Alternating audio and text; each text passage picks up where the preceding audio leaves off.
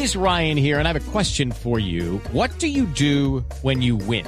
Like, are you a fist pumper? A woohooer, a hand clapper, a high fiver. I kind of like the high five, but if you want to hone in on those winning moves, check out Chumba Casino. At ChumbaCasino.com, choose from hundreds of social casino style games for your chance to redeem serious cash prizes. There are new game releases weekly, plus free daily bonuses. So don't wait. Start having the most fun ever at ChumbaCasino.com. No purchase necessary. BGW. Void were prohibited by law. See terms and conditions. 18 plus. Una señal que se enlaza.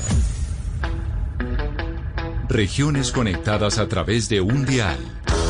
A partir de este momento, Oscar Montes, Ana Cristina Restrepo, Hugo Mario Palomar, Valeria Santos, Gonzalo Lázari, Rodrigo Pombo y Camila Zuluaga analizan y debaten el tema del día. El tema del día. Colombia está al aire. Nos sentimos muy contentos, llenos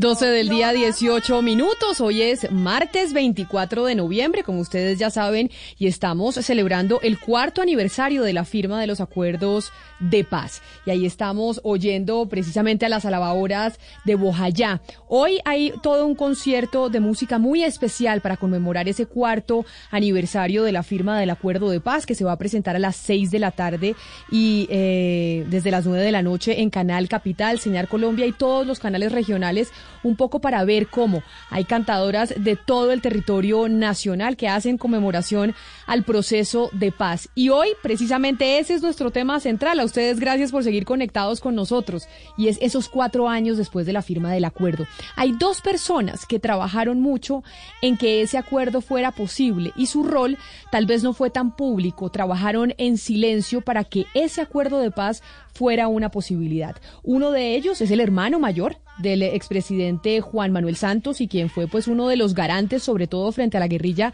de las FARC para que confiaran en el proceso de paz y le damos la bienvenida hasta ahora. Don Enrique, mil gracias por estar con nosotros. Bienvenido a Mañanas Blue. Gracias Camila eh, por invitarme y estoy listo para responder a sus preguntas. Claro que sí. Y otro que también trabajó, otro personaje importante que también trabajó para que la paz fuera posible, para llegar a firmar ese acuerdo, es Henry Acosta, que fue, es un empresario, fue intermediario también entre las FARC y el gobierno y venía teniendo comunicaciones incluso con la guerrilla de las FARC desde el gobierno del expresidente Álvaro Uribe. Señora Acosta, bienvenido, mil gracias por acompañarnos a usted también en este programa en donde queremos hablar de los cuatro años de la firma del acuerdo de paz. Buenos días, Camila. Muchas gracias por la invitación y saludos a Enrique. Aquí no veo hace contigo, pero bueno verlo por aquí. Yo quiero hacerle una pregunta a los dos para iniciar antes de hablar de todo el tema del acuerdo. Y es, don Enrique, cuatro años después, ¿cuál es el balance que usted hace? ¿Y usted se imaginó que cuatro años después de la firma del acuerdo las cosas estarían en Colombia como están en estos momentos? ¿Usted se, se siente eh, positivo o negativo frente a, lo que, frente a lo que ha pasado con el acuerdo después de esos cuatro años? Pues es una mezcla de, de sentimientos. Muy positivo, pues el hecho fundamental que a lo que cantaban ahora las cantadoras de Boyajá es que las FARC dejaron de existir como tal, que miles de guerrilleros entregaron sus armas, se desmovilizaron y se reincorporaron a la realidad social. Por otro lado, es un balance lacónico que me entristece y por dos aspectos fundamentales. Primero es eh, el atraso en materia rural.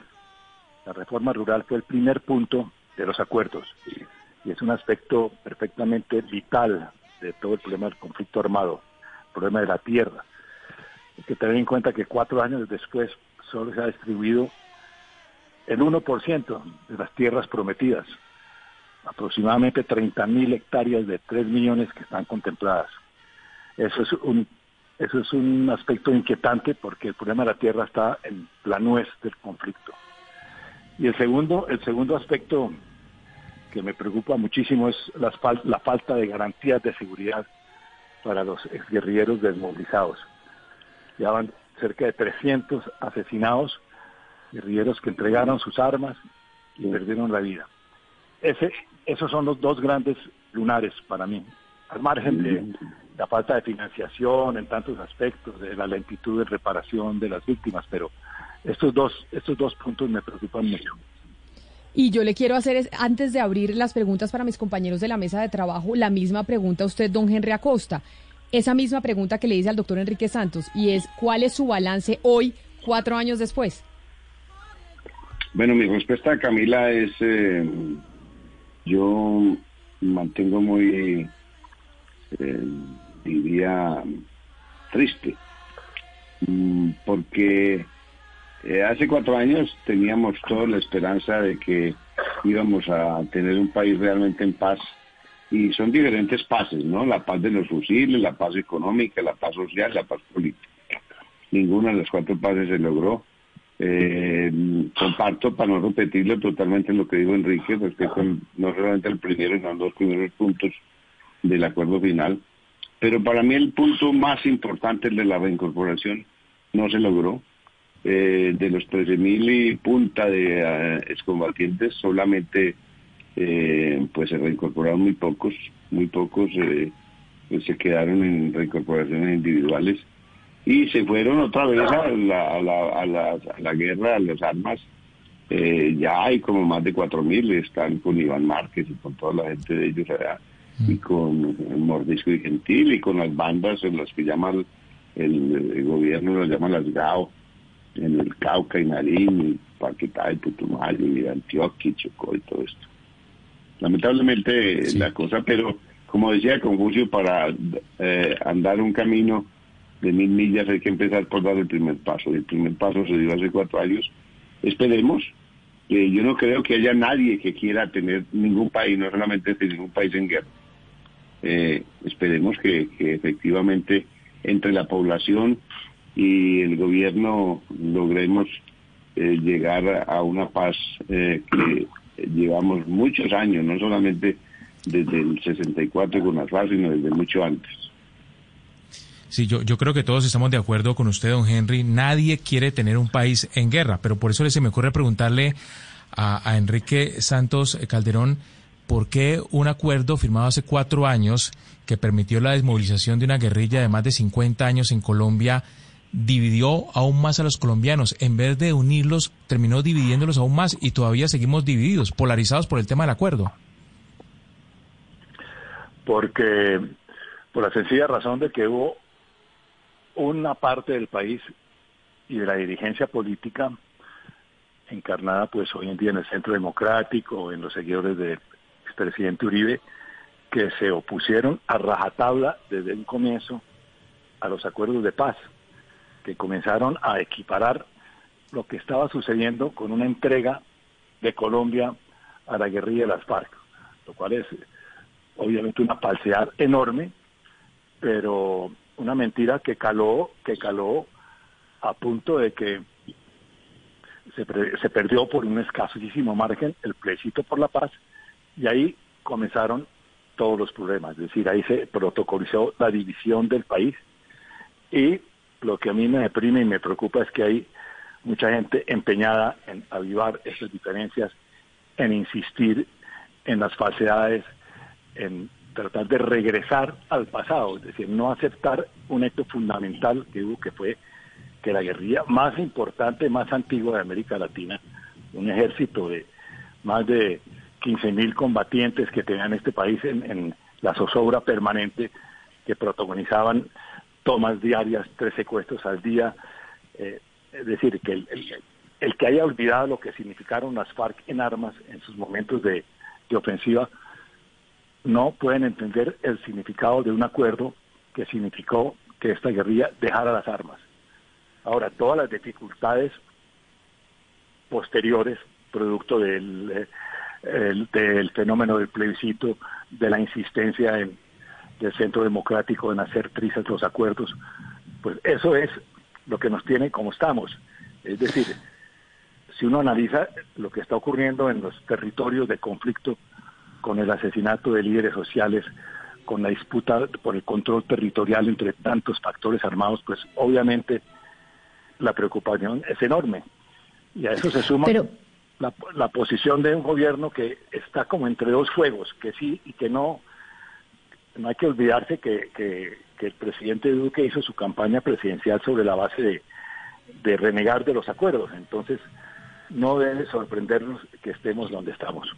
Pero Enrique, también parte un poco de, esta falta de legitimidad que tiene y ha tenido el proceso de paz, también no cree que se debe a que el expresidente Juan Manuel Santos se equivocó en generar demasiadas expectativas alrededor de este proceso, porque él lo vendió como va a ser la paz, vamos a alcanzar la paz estable, duradera, etcétera. Y pues los problemas de Colombia son muy complejos. Entonces, ¿usted no cree también que hubo como una sobreoferta de expectativas?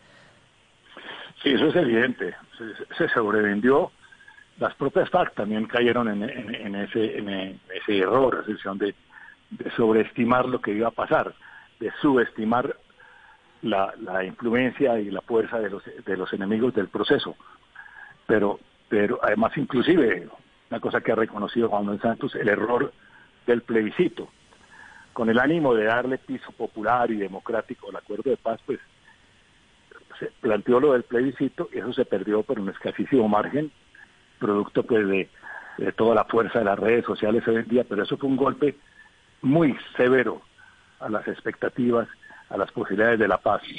Y el hecho de que se hubiera generado tanta ilusión, que se hubiera sobrevendido el proceso, evidentemente explica en parte la frustración que hay, pero no es para caer en el, en el derrotismo y el pesimismo ni mucho menos para, para echar para atrás, como algunos pretenden.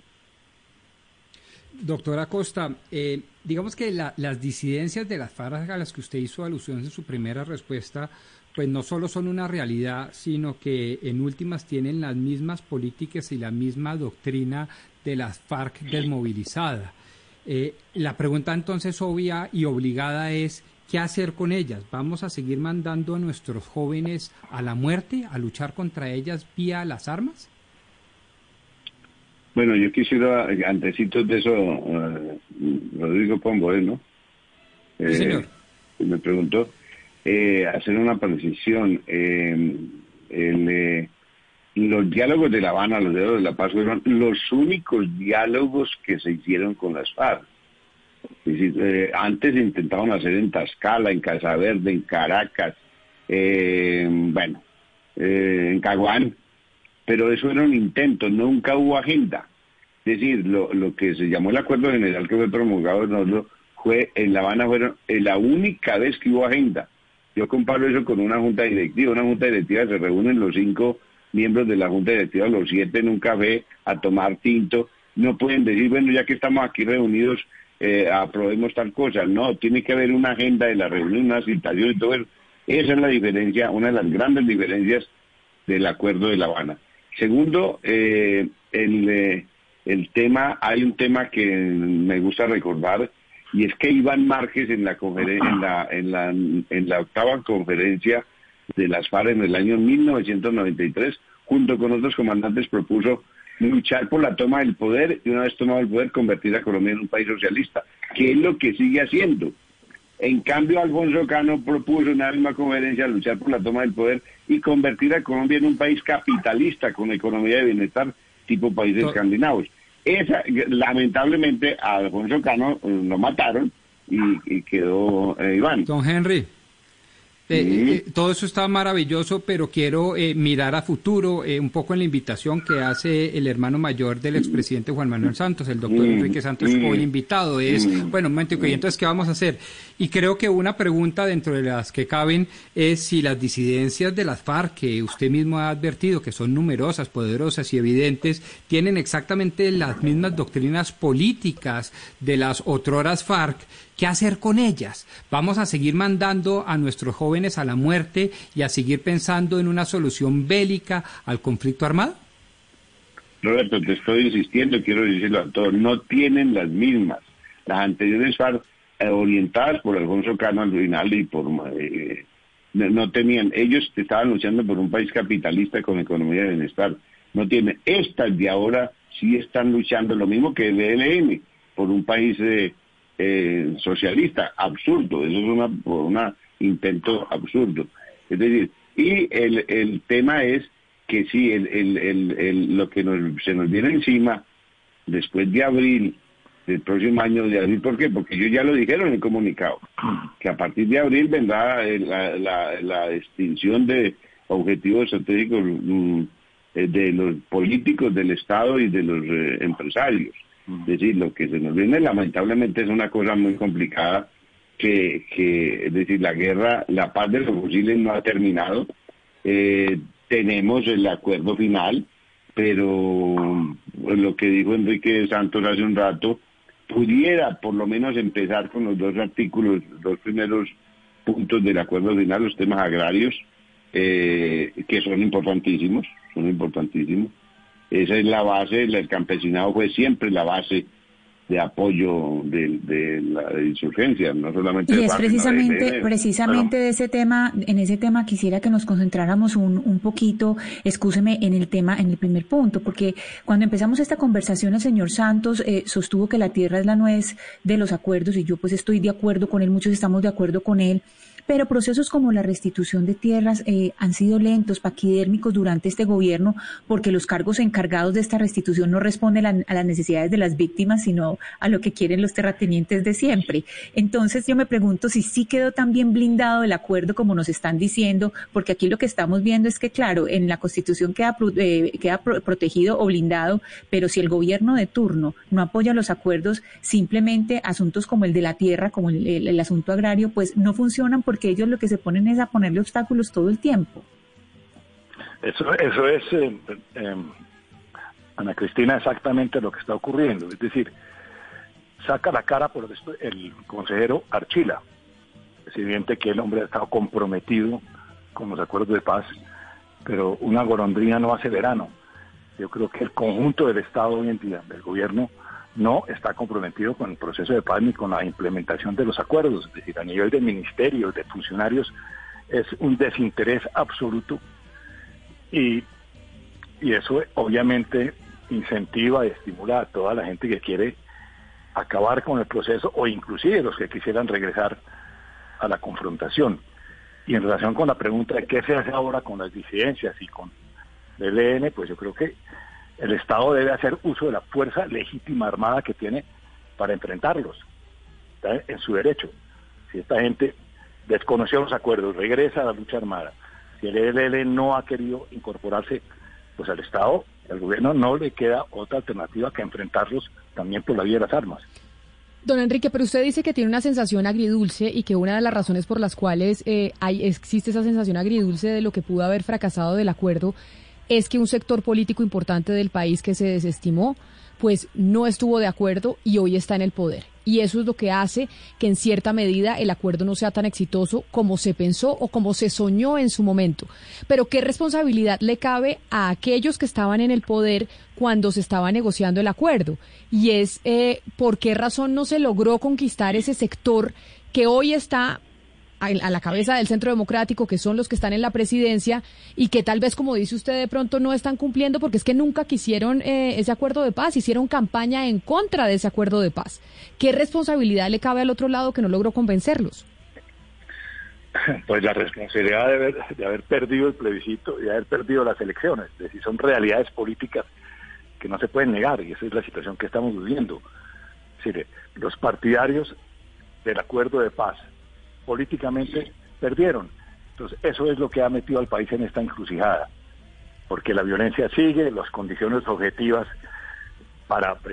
No es, no es gratuito que, que existan disidencias por todos lados, que haya la violencia que hay en los antiguos ter- territorios de las FARC, que el Estado no ha sido capaz de copar estas zonas con, la fuerza legítima, y eso tú le agregas el ingrediente del neoparamilitarismo, del narcotráfico, la lucha por los corredores del narcotráfico, en, zonas donde el común denominador de todo esto ha sido la ineficacia del Estado, inicialmente para, para copar esos territorios que dejaron las FARC, y segundo, para desactivar esta violencia. El asesinato de los líderes sociales, en la falta de resultados es, es realmente dramático.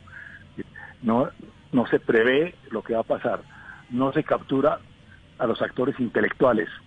De vez en cuando algunos autores materiales, gatilleros, pero aquí hay un problema de fondo de ineficacia del Estado, de las Fuerzas Armadas para hacer valer la el legítimo uso de la fuerza para proteger a la comunidad y para darle piso a los acuerdos. O si no va a cundir realmente el, el pesimismo total si esto sigue así. Sí. Eh, El origen de todo, como, como lo dice Enrique, Enrique Santos, eh, doctor Henry Acosta, pues eh, es en parte el tema del territorio, la lucha por el territorio, pero sobre todo el narcotráfico. Colombia hoy sigue siendo vergonzosamente el primer exportador de cocaína en el mundo. El país está inundado ahora más que nunca de cultivos eh, ilícitos. Eso no se previó en, en el, en el acuerdo de paz, do- don Henry, porque porque pues las FARC ya no están en- en- no tienen el control de esos territorios, salieron las FARC, pero entraron otros grupos mucho más violentos que las FARC y ahora son las que controlan esos territorios. ¿Eso no se previó en el acuerdo? No, en el acuerdo del, punto de drogas ilícitas, eh, yo recuerdo que una vez estaba yo con Pablo Catatumbo sentado en el lobby del Hotel Palco y estábamos hablando de cómo, cómo salir de ese asunto de las drogas ilícitas, porque pues lo que se tildaba era que las FARC eran narcotraficantes. Pablo me dijo una frase que fue la que posibilitó, dijo Henry, es que ninguna revolución en el mundo se ha financiado con dineros legales. Nosotros lo que hacemos es cobrar impuestos a los que producen coca. Si este país fuera productor de platino, de diamantes, de petróleo, no sé qué, le cobraríamos impuestos para financiar la revolución a los que mm, producen eso.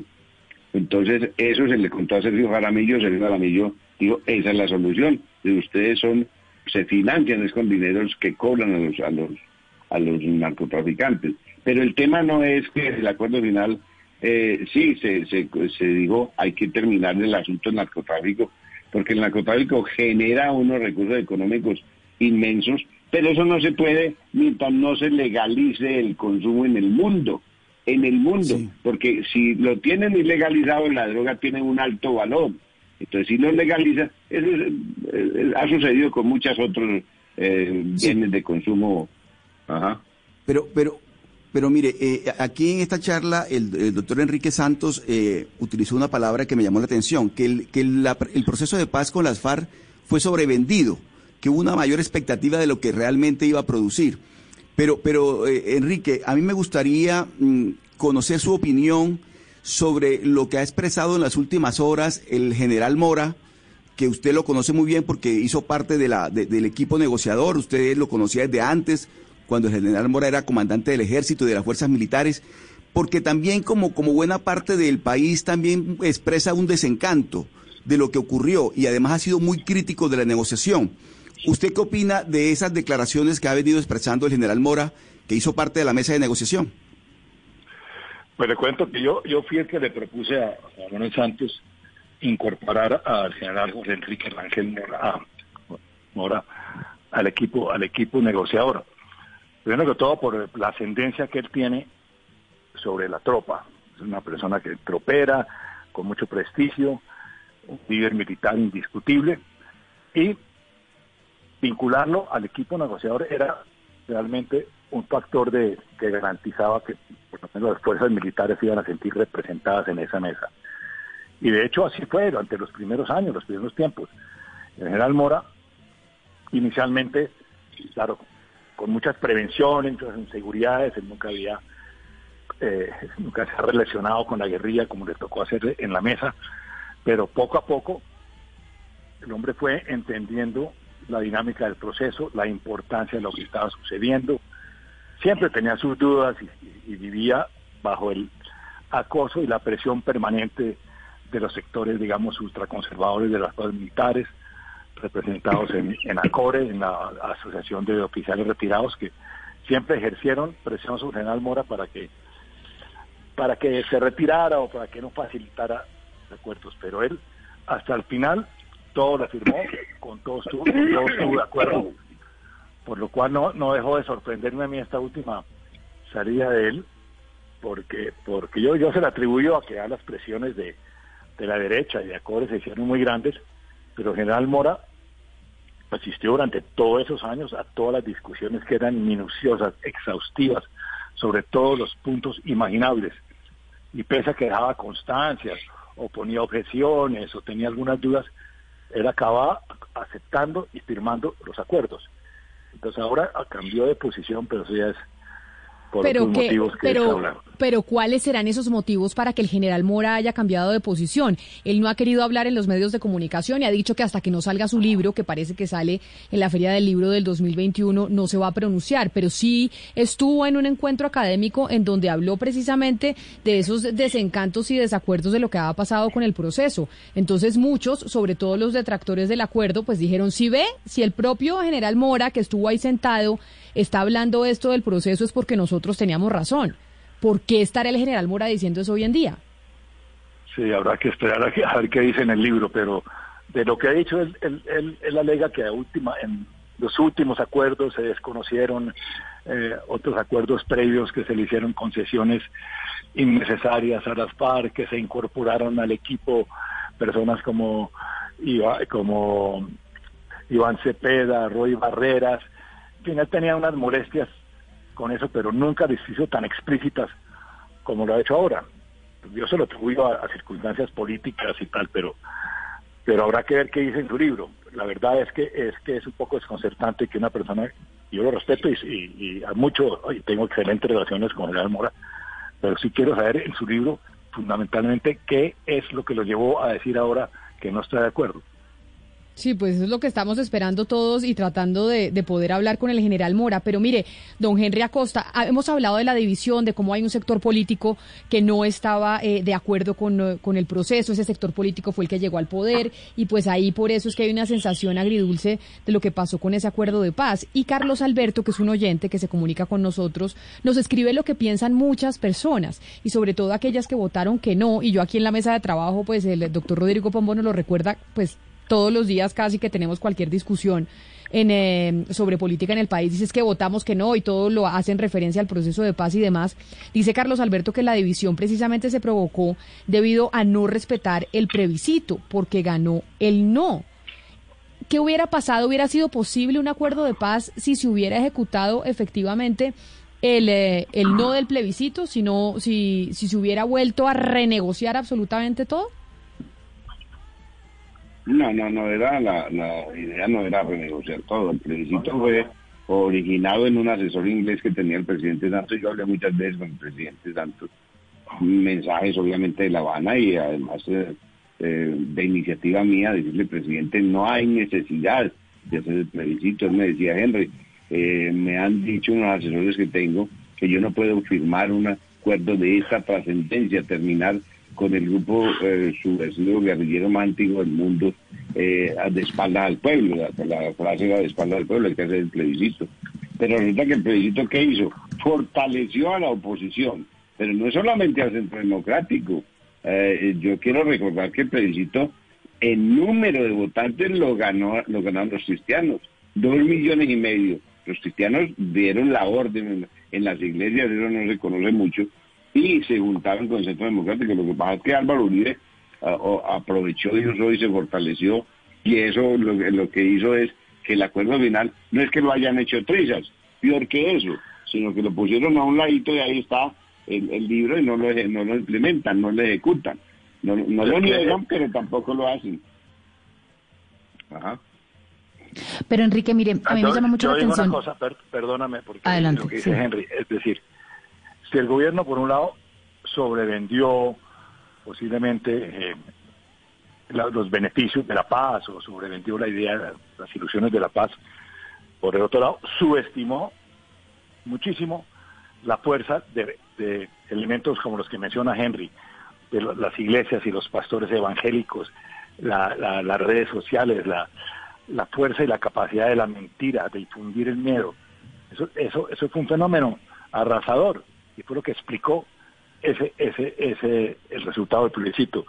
Si nosotros vemos ahora que 70% de los republicanos en Estados Unidos creen que a Trump le robaron las elecciones, la presidencia, por, por todo esto, por toda esta fuerza de, de, los cristianos y los evangélicos y, y, las redes sociales diciendo mentiras, en un país que se supone muy informado.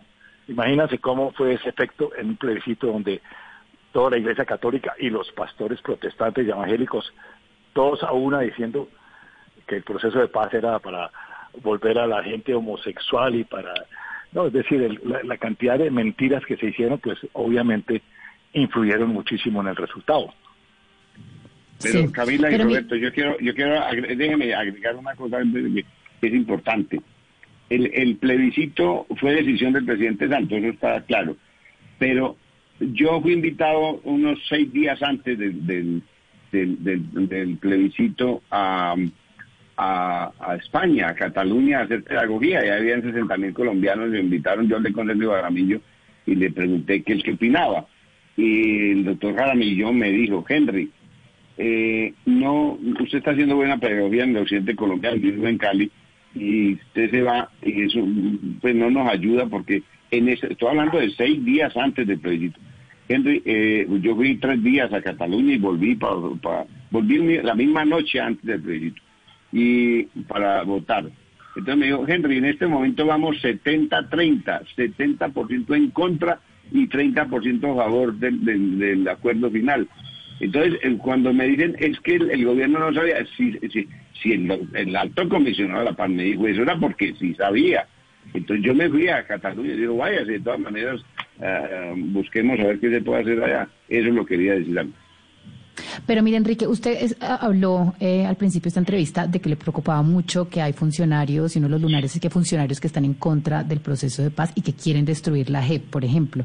Y estábamos hablando también del general Mora, que fue designado por Juan Manuel Santos. Cuando uno analiza a esos funcionarios que están hoy en día tratando de destruir el proceso de paz, pues hay dos que llaman la atención que hayan sido designados o ternados por Juan Manuel Santos. El primero, pues el señor Pinzón, y el segundo fue ternado por Juan Manuel Santos el señor Néstor Humberto Martínez. En 14 casos trató Néstor Humberto Martínez de manchar eh, el proceso de paz, acudiendo a hacer acusaciones que después se cayeron en la justicia en contra de miembros de las FARC y de personas, las acusó de ser testaferros de las FARC y esto resultó ser falso. Trató de objetar la JEP. Ahora sacó una nueva teoría de que pues los partidos, el partido FARC que cometió, digamos, delitos de lesa humanidad, pues debe ser juzgado por la Corte Suprema de Justicia y no por la JEP. Y vemos que fue el fiscal de Juan Manuel Santos. Entonces uno dice, el expresidente Juan Manuel Santos estaba muy confiado, estaba siendo inocente, que eso pues digamos uno no lo entiende Juan Manuel Santos, o qué le pasó al estar eh, tan cerca a funcionarios que después se le iban a voltear así. Sí, eso fue otro error, un grave error de cabo a rabo, el de Néstor Humberto Martínez, en quien Juan Manuel Santos confiaba y que se volteó de una manera insólita y sorprendente, es decir, se atravesó como una vaca muerta en el camino de la paz. No sé si con ulteriores eh, intenciones o ilusiones presidenciales, porque esa ambición siempre la ha tenido, pero jugó un papel realmente nefasto. Y, y ahora parece que será premiado con una embajada, pero pero el papel de Néstor Humberto eh, fue realmente eh, muy desolador y muy triste. Yo quiero entonces eh, preguntarle, don Henry, porque yo veía o escucho más o menos, y lo veo también acá a través del Facebook Live, pues que sí hay una desazón, hay una desazón con, eh, con el acuerdo de paz de lo que ha pasado en estos cuatro años y es también por quien llegó al poder. Hablemos de lo que pueda pasar en el 2022. ¿Usted cree que la solidez del acuerdo está en juego en, eh, en las elecciones de presidenciales del 2022? ¿O realmente ya no hay nada, como decía el propio Juan Manuel Santos en alguna entrevista hace algún tiempo, no hay nada que pueda reversar los acuerdos? ¿O el 2022 juega un papel importante? No, los acuerdos, los acuerdos se mantendrán legalmente, legalmente estarán ahí. Es decir, como decir que, se hace algo para reversarlo legalmente, no. Lo que sucede es que no se implementan. Entonces, es, es como tener algo y no usarlo. Entonces no se implementan. Y repito, la no reincorporación eh, ah, fue fatal, fue fatal. Eso no es que no, no, se, ha, no se ha hecho y se hará, no, ya no, ya no, ya, ya quedaron, muchos se fueron eh, a las armas, fueron muchos a las armas. Eh, yo sigo caminando por todas las regiones y ya zonas las que llaman zonas verales, ya en muchas, en la mayoría ya no hay, muy poquitas están. Entonces ese tema de la reincorporación es, es, es, es crucial. y no, no es que lo va- el próximo gobierno, el que sea, eh, lo vaya a, a, a, a hacer prisa. No, sencillamente no lo implementan. El- y el problema es que yo veo es que en el año 22, pues yo no soy político, tal vez eh, Enrique Santos sí, pero yo no. Eh, pero yo menos, no veo que haya. entonces, eh, ah, entonces el, yo no veo que haya eh, para el año, ¿cómo se llama? 2022, un movimiento, un partido político, una unión de que, que realmente pueda contrarrestar la fortaleza del centro democrático. Pero bueno, entonces ahí usted ya está diciendo que cree que el Centro Democrático está muy fuerte y que probablemente va a ser reelegido en el 2022. Entonces eso me da pie para preguntarle a Enrique Santos si el, un sector político es el que le ha hecho mucho daño a este acuerdo de paz. Quien quede elegido en el 2022 es crucial para el acuerdo y para el futuro del mismo o no. Primero todo, yo no, yo no soy eh, tan pesimista como Henry. Es decir, yo creo que el centro democrático ha quemado, está quemando sus últimos cartuchos. Uno puede construir toda una política sobre la base de mirar para atrás, del espejo retrovisor, de echar para atrás. Yo creo que ningún colombiano quiere volver a la situación de antes de- del acuerdo. Una guerrilla de mil personas por todo el país incendiando, sobornando, secuestrando. La gente entiende que con todos sus defectos, con todas sus parencias, este proceso fue importante porque las FARC ya no son lo que eran. Hay disidencias, hay narcos, hay neoparas, hay todo eso, pero los acuerdos no se van a deshacer, entre, otras cosas porque hay una comunidad internacional vigilante que sí entiende la importancia de lo que sucedió. Ahora, lo- decir, la gente que está mirando para atrás, que no ve sino el, espejo retrovisor, obviamente no va a entender lo que viene. Yo no creo que, que la política del centro democrático de estar dedicado a deshacer acuerdos tenga ningún futuro. El problema del, del gobierno es que el gobierno tampoco le estoy viendo una visión de futuro. Yo no veo planteamientos realmente con la nueva situación, porque ya en el campo la situación de orden público no es la que era cuando las FARC tenían guerra de posiciones y controlaban territorios y tenían 10.000 hombres en armas. Es una cosa muy distinta, eso lo ha explicado bien Sergio Jaramillo en estos días. Ahora son asesinatos selectivos, son otro tipo de conflictos más locales, por el control de territorios, por eh, desalojar campesinos, por acaparar tierras, por consolidar corredores del narcotráfico. Pero no es la situación de hace cinco o seis años.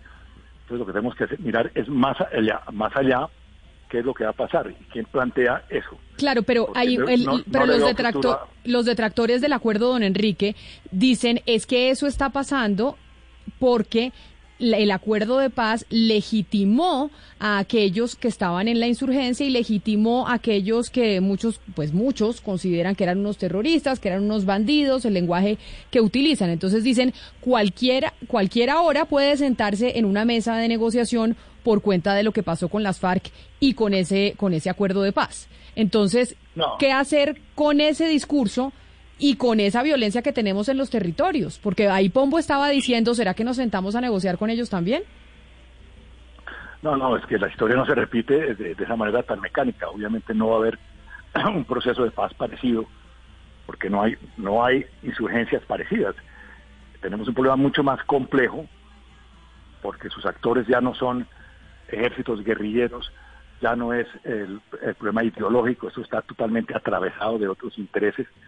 Y entonces el, el, el Estado y el gobierno tienen que tener en cuenta eso y formular políticas hacia el futuro, qué es lo que espera la gente, pero creer que, que, que digamos que las disidencias o la gente que no, que no estuvo, que se salió del proceso, van a poder montar una cosa parecida, que va, que, o que va a haber otro proceso de paz como el que se dio ya, eso no, eso no, eso no va a ser posible. Es, es que la, la, la guerra, la guerra de, posiciones, la guerra de por la toma del poder, todo eso que se planteaba antes, eso ya no, ya no tiene ninguna validez. Y el gobierno y el Estado tienen que estar preparados para estos nuevos escenarios. Y los líderes políticos que van a surgir tienen que entender eso, tienen que tener un, discurso hacia adelante y no hacia atrás, porque yo creo que el país no quiere regresar, no, creo que hay ningún colombiano quiera regresar a la situación de antes del acuerdo. Señor Santos, pero pues muchas veces se ha dicho que uno de los grandes errores, o que el mayor error de, Juan Manuel Santos fue el, el, plebiscito. Por una parte, algunos dicen que el no no se respetó, lo que contenía el no, pero hay otras personas dicen que después del no se logró el mejor acuerdo posible. ¿Cómo podemos posicionar ese discurso de que en realidad se logró ese, ese mejor acuerdo posible? Es, es decir, de aquí en adelante decir sí, sí se respetó el no y se, le, se logró lo mejor que se podía. Yo creo que se logró lo mejor que se podía, es decir, que no fue lo óptimo, porque hay que ver lo que está pasando. Pero, pero lo del plebiscito, repetimos, eso, eso fue un error de cálculo. Yo creo que Santos, llevado por la, explicablemente, la necesidad de darle un piso popular y democrático a una, cosa tan trascendental como era este acuerdo de paz, pues quiso someterlo a las urnas, a la voluntad popular no le resultó por una cantidad de factores que no vale la pena repetir ahora, las redes sociales, eh, la iglesia intervenida, las mentiras, eh, sembrar el miedo, todo eso. Pero se perdió por un escasísimo margen, pero se perdió. Y eso fue una realidad política gravísima porque le quitó legitimidad, ánimo, entusiasmo al, al proceso, se prestó para que los enemigos del proceso empezaran a decir que se ha traicionado, que se ha incumplido se aprovechó porque fue aprobado por la, Corte, por el Congreso, por todas las otras instancias eh, eh, legítimas, democráticas, y se logró un acuerdo que parecía viable, que parecía que, eh, que podía sacarnos de ese atolladero, pero una persistente oposición implacable, sistemática, de quienes no aceptaban nada. Entonces estamos en esa encrucijada y, y, yo lo quiero y espero y anhelo ver es que empiecen a surgir planteamientos y fuerzas políticas que miren un poco hacia adelante y salgamos de este atolladero, estar mirando para atrás y estar echándonos la culpa, porque si no, no pinta bien lo que viene. Pues ojalá así sea, que dejemos de mirar para atrás y miremos hacia el futuro porque Colombia se lo merece.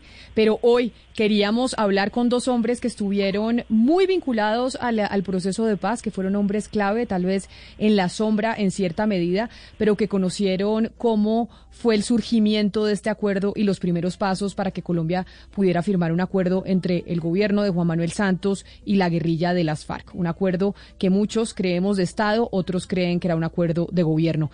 Doctor Enrique Santos, mil gracias por haber estado con nosotros hoy hablando de estos cuatro años de la firma del acuerdo de paz en Colombia. Feliz resto de día para usted y qué placer haberlo escuchado. Mil gracias a ustedes, Camila. Y lo mismo para don Henry Acosta, que también siempre es un placer hablar con él, contar con eh, su visión sobre lo que fue este acuerdo y en lo que estamos hoy. No hay que ser, como decía Enrique, lo escuchamos pesimistas, ojalá podamos ser más optimistas para lo que se viene en Colombia. Don Henry, mil gracias. Gracias Camila, a usted y a todos allá en, la emisora y a Enrique Santos un saludo y muchas gracias. Y sí, se cumplen cuatro años y esta música que ustedes están escuchando precisamente hace parte de un eh, proyecto que van, a, que van a poder ver hoy a las seis de la tarde. Empieza el concierto, pero a las nueve de la noche lo pueden ver por Canal Capital, por Señal Colombia y todos los canales regionales. Es una obra de música sacra con orquesta filarmónica, coros, cantantes líricas y cantadoras del Pacífico que nos invitan a recordar y dolernos por las víctimas del conflicto armado en Colombia. El proyecto, pues parte de varios líderes y los acoge la Dirección de Patrimonio Cultural de la Universidad Nacional. Porque sí, hoy estamos conmemorando cuatro años de la firma del Acuerdo de Paz.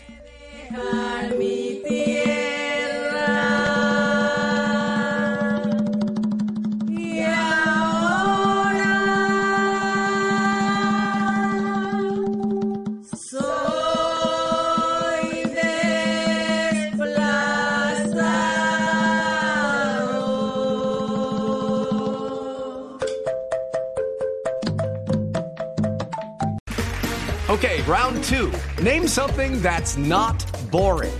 A laundry? Ooh, a book club. Computer solitaire, huh? Ah, oh, sorry, we were looking for Chumba Casino. That's right. ChumbaCasino.com has over 100 casino style games. Join today and play for free for your chance to redeem some serious prizes. ChumbaCasino.com. No purchase necessary. Full prohibited by law. 18 plus terms and conditions apply. See website for details.